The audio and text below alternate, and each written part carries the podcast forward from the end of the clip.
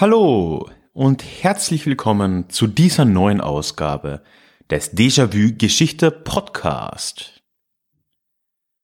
Mein Name ist Ralf und hier auf diesem Podcast erzähle ich alle zwei Wochen aus der Geschichte und zwar immer mit Gegenwartsbezug und mit der notwendigen Portion Augenzwinkern.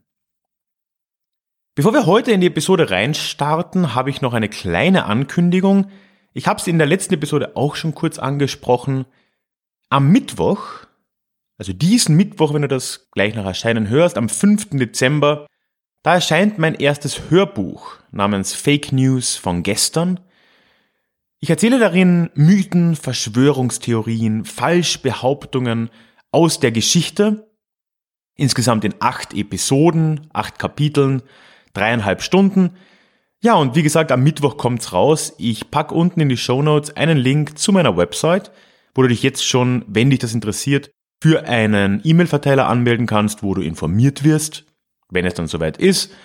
Ja, und ich freue mich, wenn du dir das mal anschaust. Ein paar Infos zum Buch gibt's auch auf der Website und sonst spreche ich am Ende der Episode auch nochmal drüber. Die heutige Episode will ich mal wieder ein bisschen anders angehen.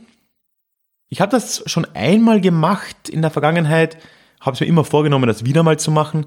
Ich möchte einfach eine Geschichte erzählen, also eine existierende Geschichte, eine Erzählung und dann ein bisschen darauf eingehen, was an dieser Geschichte denn dran ist, was wir mit Sicherheit wirklich sagen können über das, was da in der Geschichte berichtet wird.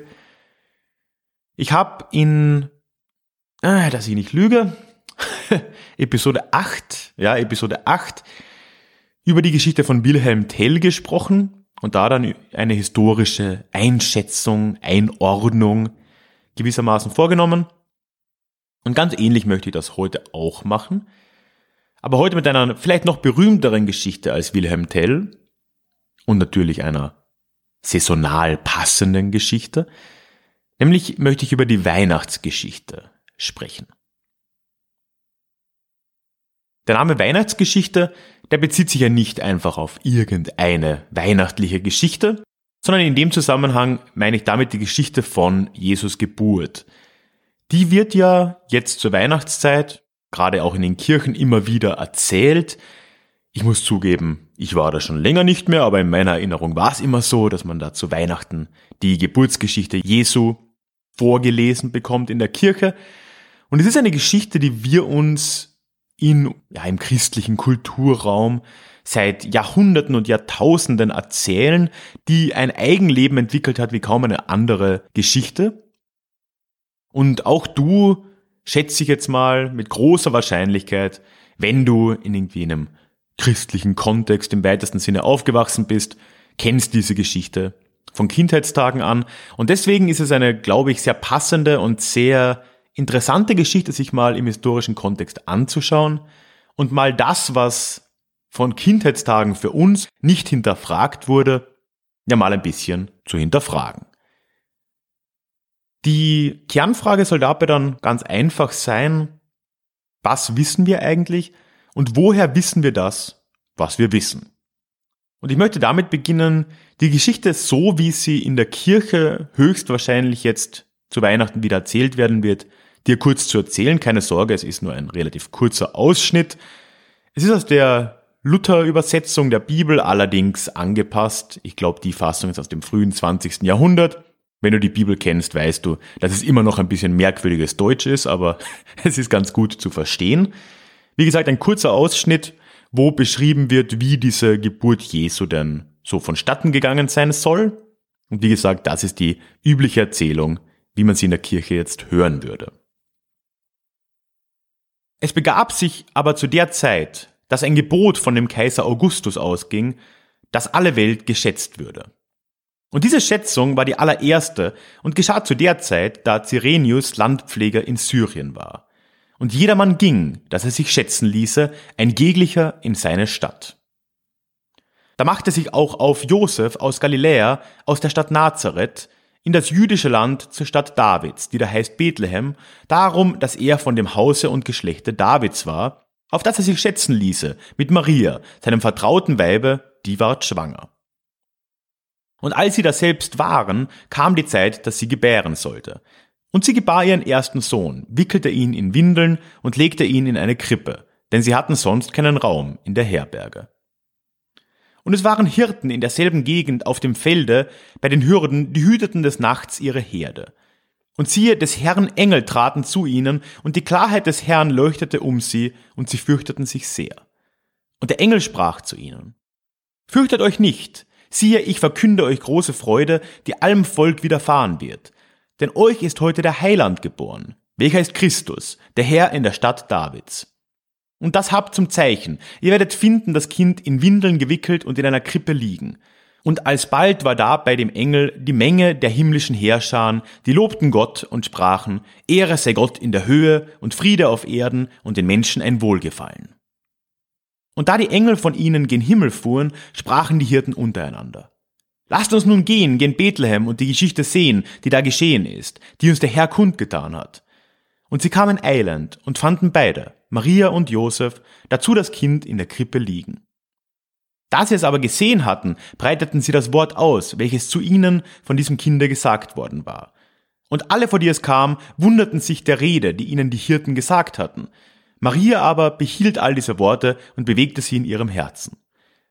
Und die Hirten kehrten wieder um, priesen und lobten Gott um alles, was sie gehört und gesehen hatten, wie denn zu ihnen gesagt worden war. Und da acht Tage um waren, dass das Kind beschnitten würde, da ward sein Name genannt. Jesus, welcher genannt war nach dem Engel, ehe denn er in Mutterleibe empfangen ward. So. Damit hört die klassische Erzählung dieser Geburt Jesu dann auch schon wieder auf. Und jetzt stellt sich die Frage, woher wissen wir denn jetzt das? Damit sollten wir vielleicht mal anfangen. Und das ist tatsächlich einigermaßen spannend. Wenn man sich die Entstehungsgeschichte der Texte, die heute das Neue Testament der Bibel bilden, genauer anschaut, dann sind die ältesten Texte davon mal die Paulusbriefe und dann folgen die vier Evangelien. In den Paulusbriefen ist von dieser Geburt Jesu aber erstmal nichts erwähnt. Paulus war ja ein, ja später durchaus ein Anhänger Jesu, also er war ein Apostel, er gab die Lehre Jesu weiter, war zuerst aber ein Gegner dieses Jesus Christus, ließ ihn auch verfolgen und erst mit seiner berühmten Wandlung ne, vom Saulus zum Paulus änderte sich diese Herangehensweise dann. Er hat aber Jesus auch persönlich nie getroffen, wenn er auch ein Zeitgenosse war, und hat dann um 60 nach Christus circa die Briefe verfasst, in denen Zitate von Jesus zu finden sind und sonstige Überlieferungen auch. Man muss sich vorstellen, er hat diese Briefe an die urchristlichen Gemeinden, die es da so gab, geschickt. Aber eben genau zu dieser Geburt von Jesus ist bei Paulus nichts zu finden. Bei den Evangelien sieht die Sache dann gemischt aus. Es gibt ja vier Evangelien, die anerkannt sind in der Bibel, die sogenannten kanonischen Evangelien. Diese sind von Markus, Lukas, Matthäus und Johannes und sind auch in der Reihenfolge chronologisch wohl entstanden. Das Markus-Evangelium ist das älteste, soweit wir es sagen können, dürfte es um das Jahr 70 nach Christus entstanden sein. Die Lukas- und Matthäus-Evangelien sind die mittleren, sind wohl zwischen 80 und 90 nach Christus entstanden und dann nochmal 10 bis 20 Jahre später entstand das Johannesevangelium. Bei allen diesen Evangelien müsste man jetzt als erstes mal dazu sagen, dass keiner dieser Autoren Jesus persönlich kannte, dass keiner dieser Autoren ein Zeitgenosse Jesus war. Jesus ist nach allem, was wir wissen, so um 30, spätestens 33 nach Christus, nach unserer Zeitrechnung, gestorben. Er war da irgendwo zwischen 30 und 40 Jahren alt und dementsprechend, wenn etwas dann um 70, 80, 90 nach Christus entstanden ist, war da schon eine gewisse Zeit dazwischen. Prinzipiell muss man ja über all diese vier Evangelien sagen, dass sie nicht unbedingt ein Lebenslauf Jesus sein wollen. Sie sprechen gar nicht so sehr über das Leben Jesus, sondern sind vielmehr auf die letzten paar Jahre nur konzentriert. Im Endeffekt beschreiben diese Evangelien je nach Autor zwischen ein und drei Jahren von Jesus Leben, die letzten ein bis drei Jahre seines Lebens. Denn es war ja das die Zeit, wo er als Wanderprediger wirklich Einfluss gehabt zu haben schien, wo ihm diese Wunder angedichtet wurden und wo dann natürlich auch das tragische Ende in Jerusalem mit Pontius Pilatus und so weiter sich ereignet hat, mit der Wiederauferstehung und allem drum und dran. Und das, das ist ja die Grundlage dieser Evangelien. Das ist der Grund, warum sie existieren. Das ist ja auch das, was, was Jesus dann in der christlichen Diktion ausmacht. Er ist ja für uns gestorben und so weiter, wieder auferstanden. Das ist im Fokus. Wann er geboren wurde und wie er geboren wurde, was da war, das spielt für die vier Autoren der Evangelien nicht wirklich eine große Rolle. Das ist, ist nicht der Kern ihrer Erzählung. Das erklärt das ja auch.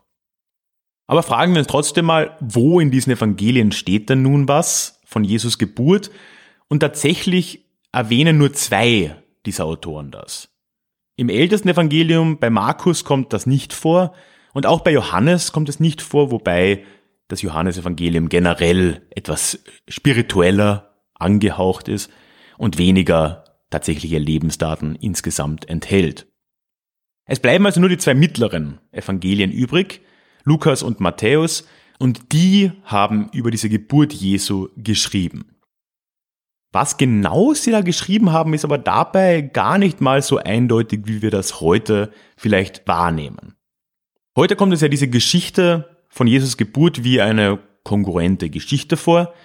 Aber im Endeffekt haben diese zwei Quellen, die darüber berichten, und es sind die einzigen zwei Quellen, die davon berichten, sehr unterschiedliche Herangehensweisen. Was ich vorhin vorgelesen habe, das war das Lukas-Evangelium. Und Lukas, das ist die klassische Erzählung dieser Geburt von Jesus Christus, die eben zu Weihnachten rezipiert wird und die auch ja den höchsten Stellenwert hat, was diese Erzählung angeht. Bei Lukas sehen wir jetzt schon einige der klassischen Elemente, die in der Erzählung, wie wir sie als Kinder auch gelernt haben, ja immer wieder vorkommt. Bethlehem, Jesus wurde in Bethlehem geboren, in einer Krippe. Seine Eltern beziehungsweise seine Mutter und sein Stiefvater, sein Adoptivvater Josef, die zogen nach Bethlehem wegen dieser Volkszählung, hatten keinen Platz in der Herberge, ja, und dann wird da im letzten Absatz ja auch noch, wenn auch etwas blumig beschrieben, diese jungfräuliche Empfängnis angesprochen. Das heißt, hier sind einige der Kernelemente der Geschichte vorhanden. Du wirst aber sicher gemerkt haben, dass etwas ganz Wichtiges fehlt, nämlich Lukas erwähnt keine heiligen drei Könige, keine Weisen aus dem Morgenland und er erwähnt auch keinen Stern vom Bethlehem, der sie dahingeleitet haben soll. Diese Elemente der Geschichte, die kommen jetzt eben wiederum aus dem Matthäusevangelium. Aber das war eine komplett andere Erzählung als die von Lukas. Es gibt ein paar Gemeinsamkeiten.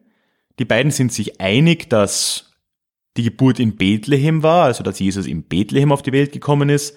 Sie erzählen auch beide von dieser Volkszählung. Ja, und auch diese jungfräuliche Empfängnis und die Erscheinung des Engels, diese Dinge kommen dann vor. Ansonsten ist das Matthäusevangelium aber grundlegend anders, denn hier wird dann von Weisen aus dem Morgenland, so hat's Luther zumindest übersetzt gesprochen, im griechischen Original, alle Evangelien sind ja höchstwahrscheinlich auf Griechisch verfasst worden, ist von Magiern die Rede, von Magoi, die da aus dem Osten gekommen sind, um diesen Heiland zu sehen. Wie gesagt, kommt bei Lukas überhaupt nicht vor. Allerdings, auch bei Matthäus, die Zahl 3 fällt nie. Es sind diese Magier, könnten auch vier gewesen sein oder zwei, das sagt uns Matthäus nicht. Was aber noch viel wichtiger ist und was heute in der Geschichte, wie wir sie lernen, kaum noch vorkommt, ist, dass Matthäus erzählt, wie diese Magier nach Jerusalem kamen, weil sie dort den Heiland erwarteten und damit der König von Judäa, Herodot, darauf aufmerksam wurde, dass jetzt hier ein Nachkomme Davids einerseits, weil angeblich ja Josef von, vom König David abstammt und andererseits der Erlöser persönlich da geboren wird und damit Herodot sich bedroht fühlt als König von Judäa und den Mord des Jesuskindes in Auftrag gibt.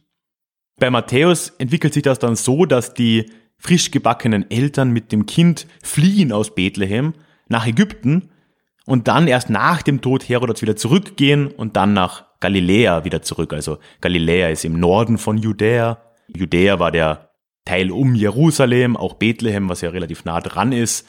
Und nördlich davon, in Richtung heutigen Libanon, war dann Galiläa, eine recht kleine Provinz, die dann da eben in Richtung See was ja dann aus der Bibel wieder recht bekannt ist, hineinreicht.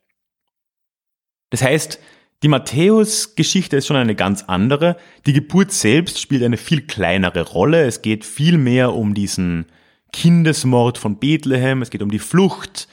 Und diese zwei Quellen haben sich dann irgendwann eben vereint zu dieser Erzählung, wie wir sie oft im Kindergarten schon lernen. Eben, dass Jesus in Bethlehem auf die Welt kam, seine Mutter Maria war und der Vater, Gott oder der Heilige Geist, also ich verstehe die Dreifaltigkeit auch nicht ganz, und sein Adoptivvater eben Josef, und dass das in einer Krippe gewesen sein soll, dass dann die drei Könige kamen, wo auch immer die Zahl drei dann später herkam, und damit ist die Geschichte eigentlich erledigt, der Heiland ist geboren. Ist in den Quellen, die wir haben, also im, im Testament selbst, im Neuen Testament, kaum belegt. Also das ist ein, so ein Mischmasch, der da entstanden ist. Das lässt sich ja dann auch recht leicht erklären. Fragen wir uns doch mal, warum? Warum haben wir da so, ein, so eine Diskrepanz zwischen dem Lukas- und Matthäus-Evangelium? Es liegt schlicht und ergreifend daran, dass beide frühestens um das Jahr 80 nach Christus diese Sachen niedergeschrieben haben. Keiner der beiden kannte Jesus persönlich. Keiner der beiden war ein Zeitgenosse Jesus hat also auch nur indirekt seine Wirkungszeit mitbekommen. Dementsprechend mussten sie ja ihre Geschichte auf irgendwelche Quellen aufbauen. Und da kann man jetzt davon ausgehen, dass es wohl einfach die Geschichten waren, die in der frühchristlichen Gemeinschaft so weitererzählt wurden, wohl meist mündlich. Es könnte auch sein, dass es ein Urevangelium gab, irgendeine Schrift, die schon ein bisschen älter war, auf die sich beide bezogen. Das heißt, um es modern auszudrücken, Lukas und Matthäus konnten einige künstlerische Freiheit genießen beim Verfassen ihrer Evangelien. Es waren halt einfach Geschichten, die so herumgeflattert sind. Und das haben sie dann vermischt mit den Prophezeiungen des Alten Testaments, um Jesus als den Heilsbringer, der den Juden ja vorhergesagt wurde, darzustellen. Dazu gehört die Tatsache, dass er in Bethlehem geboren ist. Bethlehem, das wird ja im Lukas Evangelium, das ich vorgelesen habe, recht deutlich, war die Stadt König Davids und dort sollte der Erlöser der Juden ja dann auch geboren werden. Das machte einfach in der Erzählung, in der jüdischen Talmud-Erzählung Sinn. Dementsprechend Bethlehem. Matthäus ist dann noch ein bisschen motivierter, weil irgendwo im Alten Testament auch was vom Heilsbringer, der aus Ägypten kommt, die Rede ist. Deswegen erzählt er eben diese Geschichte mit der Flucht nach Ägypten noch dazu, was Lukas weglässt. Und das ist die Kombination, wie diese zwei Schriften entstanden sind. Einerseits, ja, Wissen ist vielleicht ein starkes Wort, überlieferte Geschichten über die Geburt Jesu, die schon sich erzählt wurden in der christlichen Urgemeinde. Ja, und andererseits Rechtfertigungen, die das Wesen Jesu als Heilsbringer oder auch als Sohn Gottes bestätigen sollen. Und so wurde das eben dann mehr oder weniger zusammengeschustert von den beiden. Und noch später natürlich wurde das dann immer wieder neu interpretiert. Es wurde auch immer wieder neu übersetzt. Übersetzungen sind da generell etwas sehr Kritisches. Wir sehen es ja bei den Heiligen Drei Königen. Ursprünglich gab es keine Zahl. Irgendwann hat man beim Abschreiben dann wohl eine Zahl dazu erfunden, mehr oder weniger. Drei ist da ja eine recht symbolische, recht starke Zahl. Später wurden irgendwann dann die Namen dazu erfunden, Kaspar Melchior Balthasar, das kommt ja da auch nicht vor. Eben auch die Tatsache, dass die jetzt als Könige bezeichnet werden, geht aus dem Originaltext, wo es wohl Magui waren, eigentlich nicht hervor. Das heißt, hier hat sie mit den Jahren sehr viel entwickelt. Und mit dieser ewigen Neuinterpretation, immer neue Übersetzungen. Erstmals wurde das alles ja mal in Latein übersetzt, später dann in verschiedene Volkssprachen, unter anderem durch Luther. Wuchs das dann irgendwie zusammen zu einer mehr oder weniger kongruenten Geschichte, die uns so erzählt wird. Wobei man ja dazu sagen muss, in der Bibel selbst sind die Matthäus und Lukas Evangelien ja immer noch getrennt. Also da kann man sowohl vom Kindesmord zu Bethlehem als auch von den Erzählungen Lukas dann natürlich lesen. Was ganz interessant ist, ist, dass trotz dieser Rekonstruktion, die wir jetzt gerade versucht haben, trotz dieser teilweisen Überlappungen, die es bei Matthäus und Lukas gibt, extrem viel Unsicherheit gibt bei der Geschichte. Ist ja auch klar, wir haben nur zwei Quellen und die sind einige Jahrzehnte von den Ereignissen entfernt, fast ein Jahrhundert. Eigentlich sind sich die beiden ja nur in ganz wenigen Dingen einig. Sie sind sich bei der Geburt in Bethlehem einig, dann bei der Empfängnis und bei der Tatsache, dass Jesus der Heiland ist und dass da wohl auch Engel im Spiel waren. Aber ansonsten kaum. Und so gibt es nach wie vor ziemliche Unstimmigkeiten bei der ganzen Geschichte. Da ist einerseits das Problem mit Nazareth versus Bethlehem. Ja, es beschreiben zwar beide Bethlehem, aber das muss jetzt auch nicht tatsächlich der Wahrheit entsprechen, weil sie hatten halt einen guten Grund mit diesen alttestamentarischen Texten Bethlehem zu nehmen und nicht irgendeinen Ort in Galiläa, wie Nazareth. Aber gut, zumindest haben wir da zwei Quellen, die das behaupten. Dann aber haben wir die Diskrepanz mit dem Stern von Bethlehem, den nur Matthäus erwähnt. Wissen wir nicht, auch astronomisch können wir nicht wirklich sagen, ob es sowas gegeben hat. Möglich wäre es ja Supernova oder sonst was. Auch die Volkszählung ist nicht ganz sicher, weil es gab keine Volkszählung, die wirklich passt, auch von der Zeit her. Wir gehen davon aus, dass der echte, also die historische Person Jesus, so ein paar Jahre vor Christi Geburt, also ja, klingt jetzt blöd, vor unserer Zeitzählung auf die Welt kam. Da gab es zwar einen Zensus und Augustus, das stimmt, aber der betraf nur römische Bürger. Jesus und Josef und Maria konnten nicht römische Bürger sein, das würde keinen Sinn ergeben. Erstens kamen, kamen sie aus Galiläa, es war keine römische Provinz zu der Zeit, erst später wurde das Teil der Provinz Syria. Und andererseits, wenn Jesus römischer Bürger gewesen wäre, hätte man ihn auch nicht einfach kreuzigen dürfen. Das wäre dann später problematisch geworden. Das heißt, die Volkszählung kann es nicht sein. Es gab wohl gut zehn Jahre später auch noch eine Provinzvolkszählung, wo das dann möglich gewesen wäre. Aber da war dann Herodot nicht mehr König. Also das passt mit der Erzählung in Lukas nicht zusammen. Ne? Die Geschichte mit der Krippe ist nicht ganz klar. Das könnte auch ein Übersetzungsfehler sein. Lukas spricht eben von einer Krippe und von diesem quasi Stall oder zumindest von Stroh während Matthäus doch von einem Haus redet und soweit ich das jetzt verstanden habe, kann man das Griechische auch anders übersetzen, so dass es nicht unbedingt ein Stall gewesen sein könnte, sondern auch ein Dachgeschoss oder sowas. Und dort war halt alles spärlich eingerichtet, deswegen gab es kein Kinderbett, sondern nur eine Krippe. Das heißt aber nicht, dass es in einem Stall stattfand. Also auch da können wir uns nicht wirklich sicher sein. Bei den Erzählungen von Matthäus mit dem Kindesmord und der Flucht nach Ägypten gibt es keine andere Quelle, die was Ähnliches behaupten würde. Auch eher kritisch. Ja, und zu guter Letzt natürlich, aber das erwähnen die beiden ja auch nicht, wird in dieser Erzählung nichts vom Geburtsdatum Jesu erwähnt. Und ich habe schon mal auf dem Blog über die Geschichte von Weihnachten geschrieben, ich verlinke das auch mal unten der 24. oder 25. Dezember, das kam erst viel später auf und hat ganz andere Gründe. Also auch das ist etwas, was erst mit der Zeit dann dazu gedichtet wurde. Auf dem Blog spreche ich diese Woche dann übrigens noch ein bisschen mehr über Jesus Leben selbst. Also ich werde dort versuchen, einen in Anführungszeichen Lebenslauf von Jesus zusammenzuschustern. Und ich glaube, man merkt es an der Geschichte, dieser Weihnachtsgeschichte, der Geschichte von Jesu Geburt schon recht deutlich, dass das verdammt schwierig ist. Wir haben kaum Quellen und während für die spätere Zeit, gerade für die Wirkungszeit Jesu, wir zumindest vier Evangelien haben und dann auch teilweise noch Paulusbriefe und so weiter, ist es gerade für diese Frühzeit sehr schwierig, wenn man sich auf zwei Quellen hier nur auf Lukas und Matthäus stützen muss, ist es wirklich schwer, das zu rekonstruieren. Im späteren Verlauf gibt es ja auch ein paar nichtchristliche Quellen, die auf Jesus verweisen, ein paar römische, griechische Quellen. aber die erwähnen ihn auch eher so lapidar in Nebensätzen, ist auch nicht wirklich sinnvoll.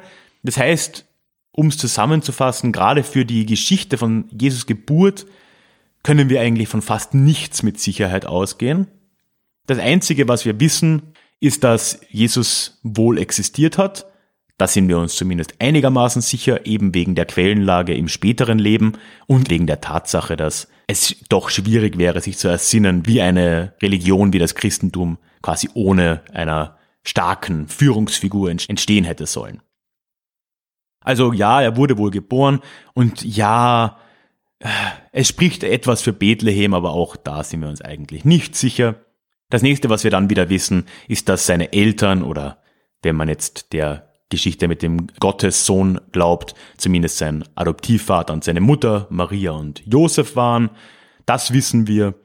Und wir wissen ungefähr, wann das wohl gewesen sein könnte, so ein paar Jahre vor Christi Geburt unserer Zeitrechnung. Alles andere ist hier äußerst unsicher. Es wird dann in späteren Jahren für Jesus ein bisschen besser mit der Quellenlage, wie gesagt, aber dazu erzähle ich dann am Blog ein bisschen mehr.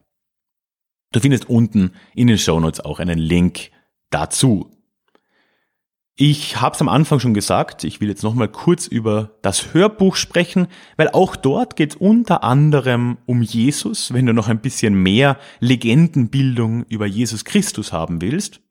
Gleich im ersten Kapitel dieses Hörbuchs erzähle ich davon, wie Jesus angeblich seine Kreuzigung überlebt hat oder gar nicht gekreuzigt wurde oder wenn er da doch gestorben ist, zumindest seine geheime Frau Maria Magdalena schwanger geflohen ist, aus Judäa dann quasi nach Südfrankreich übergesetzt ist und dort einen Nachkommen Jesu auf die Welt gebracht hat und später sind die Nachkommen dieser Blutlinie Jesus, haben sich dann vereint mit den Merowingern und damit das Frankenreich begründet. Das ist so eine erste Theorie, die ich da aufgreife, gleich in Kapitel 1 des Hörbuchs. Wie gesagt, insgesamt sind es acht Episoden, acht Kapitel, wo ich mir Mythen, Legenden und Verschwörungstheorien in der Geschichte anschaue. Ich nehme die dann immer zuerst her, erzähle, was die Theorie denn besagt und dann ganz ähnlich wie jetzt in dieser Episode versuche ich das ein bisschen zu dekonstruieren und zu zeigen, wo denn die Probleme mit all diesen Theorien liegen. Ich bewege mich dabei in diesen acht Kapiteln über 2000 Jahre hinweg, mehr oder weniger. Unter anderem von dieser Jesus-Geschichte bewege ich mich dann über das erfundene Mittelalter. 300 Jahre unserer Zeitzählung soll es gar nicht gegeben haben. Dann spreche ich auch über Dinge wie die Alchemie und den Hexenglauben und dann auch modernere Theorien, so die Flat Earth, die Protokolle der Weisen von Zion, bis zu ganz modernen Dingen wie der neuen Weltordnung, the New World Order. Acht Kapitel, dreieinhalb Stunden Material umfasst das Hörbuch und wie gesagt, diesen Mittwoch am 5. Dezember kommt es raus. Unten gibt es einen Link zu meiner Website, wo man sich schon mal benachrichtigen lassen kann, wenn es soweit dann ist. Trag dich da gerne ein, wenn es dich interessiert. Das Hörbuch ist dann ab Mittwochvormittag erhältlich und alle Infos gibt's dann, wie gesagt, auf meiner Website oder in der Benachrichtigungs-E-Mail. Ich freue mich, wenn du dich da anmeldest. Zum Abschluss natürlich freue ich mich auch immer, wenn du mir Feedback geben willst zu dieser Episode jetzt oder ganz allgemein zum Podcast oder auch anderen Dingen. Am besten bin ich da per E-Mail erreichbar und zwar unter der feedback at deja-vue geschichte.de. Das ist die feedback at deja-vu-geschichte.de. Egal, wo du diesen Podcast hörst, kannst du mir natürlich auch einen großen Gefallen tun und mich abonnieren, dann verpasst du keine Episode mehr. Man kann mich auch bewerten auf iTunes etc. Auch dazu ein Link unten in den Show Notes. Und dabei würde ich es dann auch endgültig belassen. Es sind immer so viele Sachen, die man da am Ende erwähnen sollte, erwähnen könnte. Lassen wir es gut sein. Ich wünsche dir jetzt noch ein paar schöne Wochen bis Weihnachten, eine hoffentlich entspannte Adventszeit. Wir hören uns dann in zwei Wochen wieder zur nächsten Episode. Es wird ein Auszug aus dem Hörbuch sein. Ich werfe es gleich voraus. Man muss auch schauen, dass man da die Zeit halbwegs sinnvoll doppelt nutzt. Ne? Aber ich hoffe, das wird dir auch gefallen. Es ist wirklich, finde ich, ein sehr schönes Projekt geworden. Das gibt's dann in zwei Wochen. Ich würde mich freuen, wenn du wieder dabei bist. Und bis dahin, mach's gut. Tschüss.